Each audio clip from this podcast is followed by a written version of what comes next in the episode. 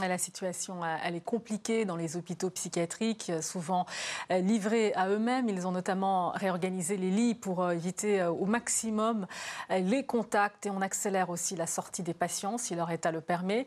Reste le problème du confinement pour certains patients qui pourraient avoir du mal à s'adapter.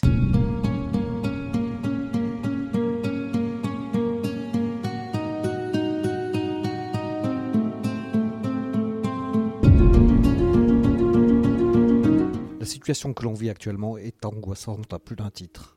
Angoisse de la maladie, angoisse du confinement. Alors quand on est fragile psychologiquement, c'est encore pire. Je suis Laurent Gaudens, journaliste à la Nouvelle République et Centre Presse. Avec ce podcast, Dans l'œil du coronavirus, je vais vous raconter au jour le jour la vie au temps de la pandémie et l'impact qu'elle a sur notre quotidien entre Poitiers, mon lieu de travail, et Châtellerault, mon domicile.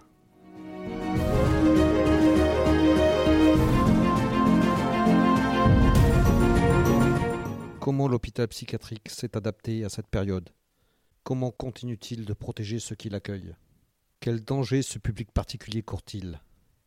Pour répondre à ces questions, j'ai interrogé Sylvie Perron, médecin psychiatre, présidente de la commission médicale d'établissement du centre hospitalier Laborie. Les malades de psychiatrie sont particulièrement fragiles euh, parce qu'ils sont euh, isolés, qu'ils ont parfois des, difficultés de compréhension par rapport euh, aux consignes de confinement, par exemple, que ça va être plus, plus difficile pour eux d'appliquer les mesures barrières comme le nettoyage des mains régulièrement. Bon, pour les patients qui sont, si vous voulez, malades de façon euh, importante, il faut euh, effectivement leur euh, redire, leur expliquer, faire une éducation en fait par rapport à toutes ces mesures barrières. C'est pas toujours simple pour eux de, les appliquer, donc on doit être assez vigilant pour ça.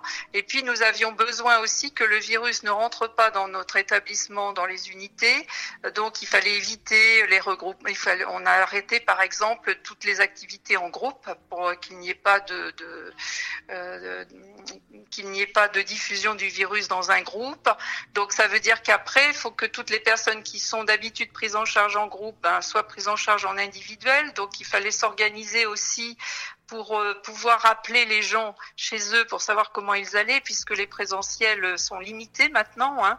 Donc on a suivi en fait euh, toutes les consignes. Enfin, il fallait appliquer, si vous voulez, toutes les consignes pour pouvoir euh, respecter les, données, c'est-à-dire ne, pas être en groupe, pouvoir respecter la, barrière et être confiné. Donc en fait, on a revu complètement toute l'organisation de l'hôpital pour que les patients non plus ne rentrent pas n'importe où, n'importe quelle structure et après éventuellement euh, diffusent le virus. Donc maintenant, les personnes qui doivent être hospitalisées passent tous par le même endroit, sont évaluées sur le plan psychique et psychiatrique pour savoir si elles ont vraiment besoin d'une hospitalisation et aussi sur le plan somatique pour savoir si elles ne sont pas euh, suspectes d'avoir le, le, virus ou même porteuses euh, et malades du virus. Donc on a mis en place en fait des unités aussi pour prendre en charge les personnes qui auraient euh, contacté le, le, virus pour qu'ils puissent être soignés et hospitalisés dans des conditions où le virus ne se diffuse pas euh, dans tout l'établissement et auprès des soignants. Donc d'une part, on devait euh, faire en sorte que les patients n'attrapent pas qu'on essaye de faire en sorte que les patients ne, diffusent pas le virus dans l'établissement et que ceux qui ont le virus puissent être soignés malgré tout. Et euh, il faut aussi pouvoir protéger euh, tout le personnel hein, qui travaille, euh, ce sont des soignants, donc qui travaillent comme les autres et que eux aussi puissent avoir des mesures de protection et que ça soit organisé pour que on, on ait le moins de diffusion de virus possible. Mais concrètement, vous avez des lits de réanimation au sein de Laborie ou ça passe directement au CHU là?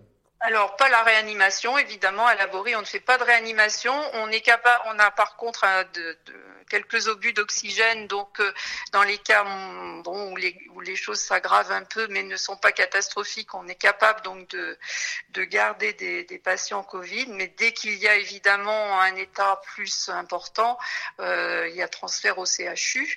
Euh, on est en lien avec le CHU par rapport à ça. On a organisé aussi entre le CHL et le CHU les transferts, les, les prélèvements sont faits sur le CHL et c'est les infectiologues de, du CHU qui ont, formé un médecin généraliste qui travaille chez nous et puis des infirmières pour pouvoir faire les prélèvements quand il y a un doute. Donc là, par rapport à ça, on est en lien étroit évidemment parce que ça n'est pas notre spécialité de traiter les virus, mais, mais nous avons des médecins somaticiens dans l'établissement qui sont donc en première ligne là par rapport à ça. Et vous avez déjà eu des suspicions de cas ou des cas? Alors des suspicions, oui, mais on n'a pas de cas positifs pour l'instant. Et alors, depuis le, début de, de, la crise, est-ce que vous avez plus de monde qui vient vous voir euh, directement ou non, c'est pas le cas? Pour l'instant, non. L'activité, alors parce qu'on a aussi euh, limité, comme tous les établissements, hein, les hospitalisations aux hospitalisations urgentes, en fait. Donc, il y a beaucoup de personnes qui sont sorties d'hospitalisation et qui sont rentrées chez eux euh, avec un programme de soins. Donc, en fait, euh, on les contacte après en, consulta enfin, en consultation téléphonique la plupart du temps. donc, on a quand même sorti pas mal de gens justement pour éviter la contamination et depuis qu'on a mis en place, euh, enfin que le confinement est actif, là on n'a pas pour l'instant beaucoup de demandes, on a moins de demandes qu'avant, mais on craint évidemment qu'avec le confinement, il va y avoir d'autres problèmes de troubles psychiques qui vont apparaître euh, probablement. Euh, et donc là, on se tient prêt aussi par rapport à ça. Vous arrivez à garder le contact avec vos patients habituels? Oui, c'est ce qu'on essaye de, faire euh, pour éviter justement l'isolement, pour éviter euh, l'aggravation des troubles à domicile. Donc oui, on les a tous euh, en référé, si vous voulez, et chacun, chaque soignant les appelle régulièrement pour savoir comment ils vont.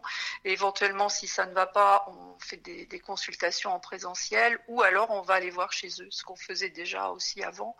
Mais là, c'est en fonction, au cas par cas en fait. Hein.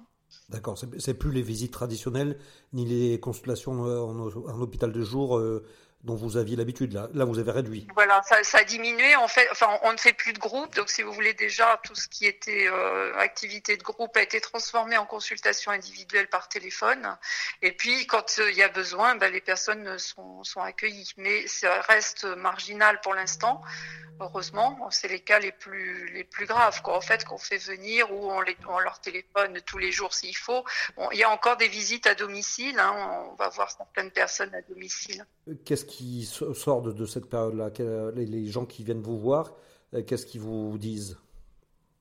Écoutez, pour le moment, euh, les gens sont plutôt euh, compréhensifs par rapport à, enfin ceux qui comprennent sont plutôt comprennent hein, ce qui se passe et que voilà, on, ne peut plus les, les, recevoir comme auparavant.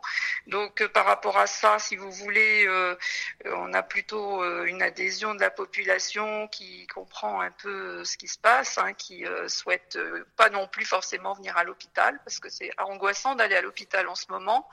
Il y a la peur quand même d'être en contact avec le virus, quand même plus euh, sur les hôpitaux. Donc euh, pour le moment, les choses sont plutôt calmes, si vous voulez. Comme en plus la région euh, n'est pas pour le moment trop trop impactée, eh bien on est dans l'attente en fait, mais on est prêt. On a vraiment revu toute notre organisation, comme je vous le disais, que ce soit chez les adultes ou chez pour les enfants. Donc on a voilà, on est on est prêt à recevoir des patients qui seraient malades éventuellement. Et vous me disiez que c'était euh, que les gestes barrières étaient difficiles à assimiler. Qu'est-ce qui les rend difficiles Pour certaines personnes, hein, pour certaines personnes, si vous voulez. Qu'est-ce qui est compliqué hein. Qu'est-ce qui est compliqué pour euh, pour assimiler ces gestes barrières? Ben, si vous voulez, c'est les troubles psychiatriques préexistants qui parfois euh, rendent, la, rendent la compréhension euh, difficile. Certaines personnes, bon, par exemple, les, personnes qui vivent en institution, on a quand même des, des unités où les gens vivent, en, euh, vivent chez nous, en fait, parce que leurs troubles sont trop sévères pour qu'ils puissent s'intégrer dans la, dans la société ou être chez eux. Et là, si vous voulez, ils ont beaucoup de promiscuité les uns avec les autres. Ils ont l'habitude d'être, voilà, de se toucher, d'être euh, et là, c'est vrai que les compréhensions, si vous voulez, par rapport à tous ces phénomènes-là, c'est pratiquement impossible à faire comprendre, si vous voulez. Ça, de, ça dépend vraiment du degré, de l'intensité des troubles. Et pour certains qui sont plus gravement atteints, c'est quand même assez difficile de leur faire comprendre qu'il faut rester à distance, qu'il faut plus serrer la main, qu'il faut pas s'embrasser. Enfin, donc euh, on répète, on leur fait faire le lavage des mains, etc., etc. Mais euh, l'intégrer est compliqué. Donc euh, pour certains, c'est ça, ça les stresse beaucoup plus encore, ça les rend plus mal. Donc euh, on est très vigilant par rapport à toutes ces personnes-là parce que c'est de la souffrance supplémentaire, si vous voulez, par rapport à, une maladie qui est déjà importante. Quoi. Et, euh, le fait de rester euh, confiné, c'est quelque chose qu'ils peuvent accepter ou c'est vraiment dur à faire admettre ça? Alors heureusement à l'hôpital on a quand même des patios. Alors même s'ils sortent plus trop, euh, ils sortent plus à l'extérieur en ville, etc. Euh, on a un grand parc aussi à la Borie, donc si vous voulez ils peuvent être accompagnés à l'extérieur quand c'est trop tendu, quand c'est trop difficile pour eux. Ils peuvent sortir avec un membre du personnel, un pour un. On fait plus d'activités en groupe, donc de fait c'est un pour un quand il y a besoin. Et puis il y a des petits patios quand même où ils peuvent sortir euh, fumer, etc. Donc c'est vrai que l'usage de la cigarette euh, s'intensifie un peu quand même. Là, on voit que euh, le stress augmente. C'est plus, c'est évidemment, c'est plus difficile de rester dans un espace euh, confiné pour les personnes malades encore plus, je dirais. Ça, c'est pour ceux qui sont internés, mais ceux qui sont à domicile, est-ce qu'il n'y a pas un risque justement qu'ils continuent à sortir et à se déplacer et à être du coup une population encore plus vulnérable que les autres? Alors, quelques-uns le font, mais c'est peu on, essaye d'être vigilant là, et puis on est attentif. C'est-à-dire que si vraiment ça, ça ne, ça ne va pas suffisamment, on sera peut-être obligé de les, réhospitaliser à ce moment-là. On est attentif à un certain, certains effectivement qui euh, continuent quand même à, sortir, qui euh, voilà. Mais bon, c'est à la marge. C'est à la marge. La plupart, la plupart euh, restent chez eux. Déjà, vous savez, beaucoup de personnes qui ont des troubles psychiques sont plutôt isolées, ont plutôt d'habitude on on fait plutôt des programmes avec eux pour qu'ils sortent, pour les accompagner, pour les aider à sortir de chez eux. Alors euh, voilà, on est inquiet aussi par rapport à la suite parce qu'une fois que euh, le confinement qui va à l'inverse de ce qu'on leur préconise d'habitude, je ne sais pas comment on va pouvoir, ça va être compliqué de reprendre les choses en disant bon ben maintenant vous pouvez, on va ressortir, etc. Donc euh, voilà, on est un peu dans un dans un paradoxe. Nous, on a parlé d'un suicide là qui venait de se produire et qui semble lié au confinement et la difficulté à le, maintenir. C'est une crainte que vous avez euh, de, vos patients que justement le nombre de suicides euh, augmente? Alors effectivement, dans ce qui est écrit là dans les dans les risques du confinement, il y a beaucoup plus de probabilité d'avoir euh, du, stress, de la dépression ah, aussi, effectivement. Donc, euh, euh, le suicide souvent est associé à un état dépressif. Hein. donc, oui, il y, a, des risques qui, vont être plus importants. Bon, la situation est en même temps assez inédite, hein, puisque à part la Chine qui a qui a connu ça avant, on n'a pas d'expérience similaire connue. On ne peut pas se référer à des événements qui ont, qui ont eu lieu auparavant, qu'on a déjà vécu ou que d'autres ont déjà vécu. C'est quand même une situation tout à fait inédite. Bon, le, il y a des, des points qui peuvent rassembler, c'est-à-dire qu'on est tous dans la même euh, galère, si je puis dire. Tout, tout, euh, le monde est. Donc ça, c'est aussi quelque chose quand même qui peut soutenir. On, peut se dire bon ben voilà, je le fais aussi pour les autres, je le fais pour moi, je le fais pour les autres. Euh, il faut essayer d'avoir une vision euh, du positif par rapport à cette situation. Mais c'est vrai que on va aussi observer sûrement des choses auxquelles on s'attend pas forcément au niveau psychologique. Euh, les, Chinois ont, déjà euh, décrit un certain nombre de choses, hein, donc euh, il faut être attentif effectivement à la population générale. C'est pour ça que là, Henri Laborie, il a été mis en place depuis le début de la semaine une cellule d'écoute téléphonique pour les personnes qui en ont besoin, la population générale qui se sentirait stressée, dépressive ou autre, peut téléphoner pour avoir des consultations en ligne en fait. Euh, donc euh, il faut faut pas, faut pas hésiter à appeler s'il y a besoin. Actuellement, vous, vous avez un suivi sur, sur la population de combien de, personnes dans la Vienne? Alors écoutez, notre ce qu'on appelle la file active, c'est en fait les gens qu'on voit au moins une fois dans l'année. Pour les personnes adultes, c'est 20 000. Justement, avec ce, cette angoisse diffuse dans la société, est-ce que vous pensez et, ou est-ce que vous constatez qu'il y a des personnes que vous ne voyez pas du tout euh, qui vont euh, arriver dans vos services, intervenir, euh, vous appeler? Est-ce que c'est quelque chose que vous craignez ou, ou qui, qui déjà se manifeste? Plus, la, plus la, le confinement va être long, plus ça va être difficile, à mon avis. Parce que ce qu'on a constaté, alors pour les, personnes que l'on suit, c'est que la première semaine, tout le monde était un peu sidéré, plutôt rassuré aussi d'être confiné. Euh, bon, après, ce qui va se produire, ça va être les tensions intrafamiliales. Euh, le, les conditions du confinement sont aussi importantes. C'est-à-dire que bon, ça c'est la palissade, mais je veux dire être confiné dans un appartement à 5, un petit appartement, ou être confiné chez soi dans une maison avec un jardin surtout qu'il fait beau, c'est pas les mêmes conditions non plus. Il y a beaucoup de choses qui vont jouer. Ils vont jouer aussi euh, bah, les tensions préexistantes, euh, les, choses qui étaient déjà là avant et qui vont être renforcées là du fait d'être d'être ensemble. Alors on a parlé beaucoup d'équipements aussi. Euh, on a vu aussi pas mal d'articles qui parlait justement du manque d'équipement pour le, la psychiatrie et du manque d'investissement en, général. Euh, où, en est-on? Est-ce que vous pensez que vous êtes suffisamment équipé et armé pour faire face à cette épidémie ou pas? Écoutez, euh, ça a été extrêmement tendu euh, jusqu'à la fin de la semaine dernière. Euh, je me suis, on s'est beaucoup débattu pour avoir des équipements, euh, notamment des masques euh, suffisamment. on a des masques chirurgicaux qu'on met pour les soignants et éventuellement pour les patients mais euh, c'est voilà, on, là ça va, on a notre dotation, on a on a obtenu de, de l'ARS donc euh, une dotation qui correspond à nos besoins pour l'instant, euh, mais ce sont que des masques chirurgicaux. Et comme vous le savez, au, enfin je pense que vous l'avez entendu dire au niveau national, ce sont des voilà parce qu'il y en a pas d'autres, mais je sais pas. hier soir encore là j'écoutais, euh, disait que effectivement ça ça protège à 60% à côté des masques FFP2 qui protègent à 95%. Donc là, euh, si vous voulez, le, le, scandale, il est plus national que régional. Nous, on a obtenu, ça a été compliqué. On n'avait pas du tout la dotation euh, prévue.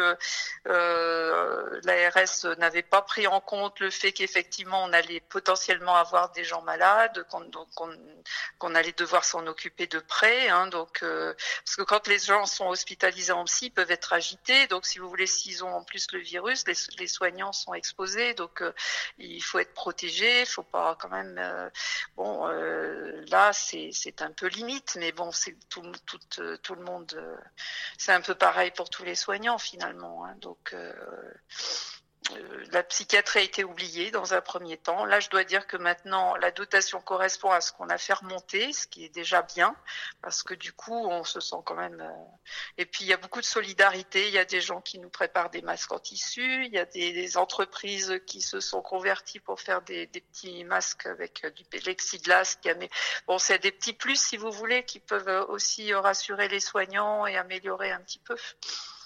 Aujourd'hui, les, soignants, ils sont dans quel état d'esprit?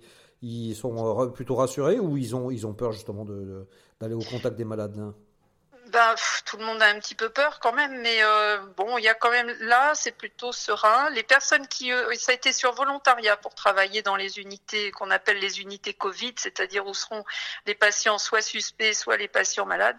Euh, ce sont des volontaires, ils sont, ils ont pas peur, ils sont sereins, ils ont, ils sont prêts, ils se sont entraînés pour les gestes parce que bon, c'est vrai qu'en psychiatrie, on est moins habitué à s'habiller euh, s'il y a besoin de, de s'habiller.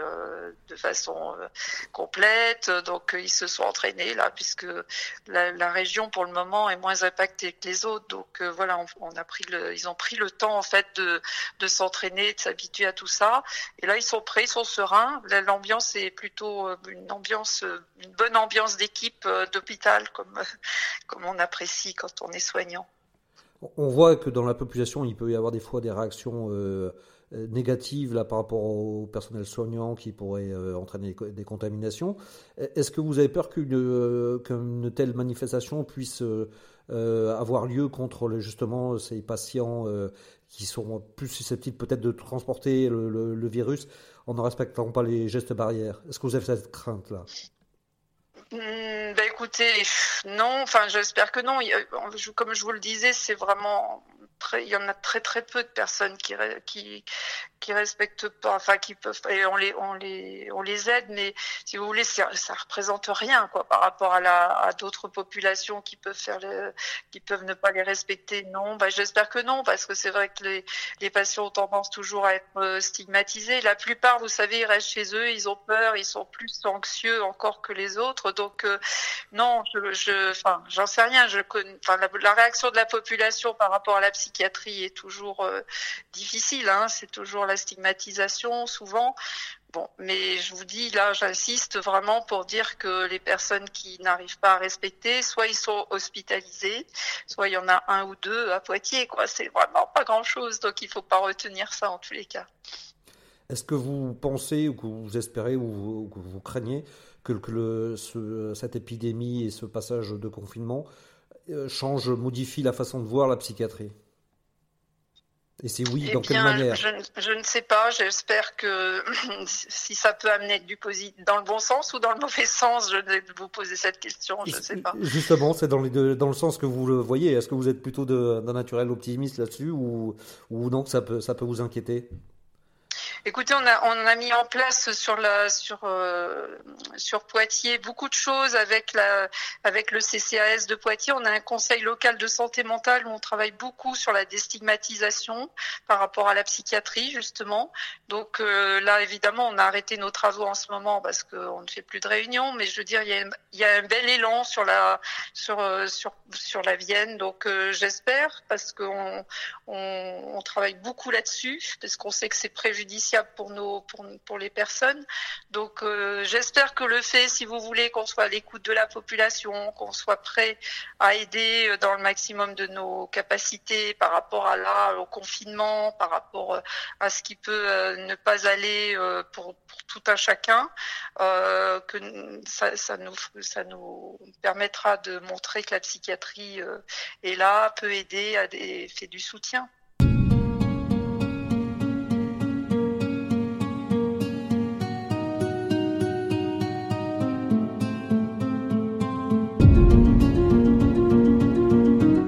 Voilà, c'est terminé pour ce nouvel épisode du podcast Dans l'œil du coronavirus.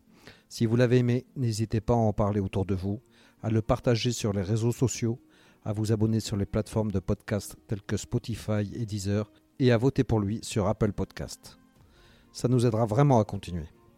Si vous avez un sujet que vous aimeriez voir développé dans ce podcast, n'hésitez pas à me le transmettre par mail à laurent.gaudens.nr-cp.fr.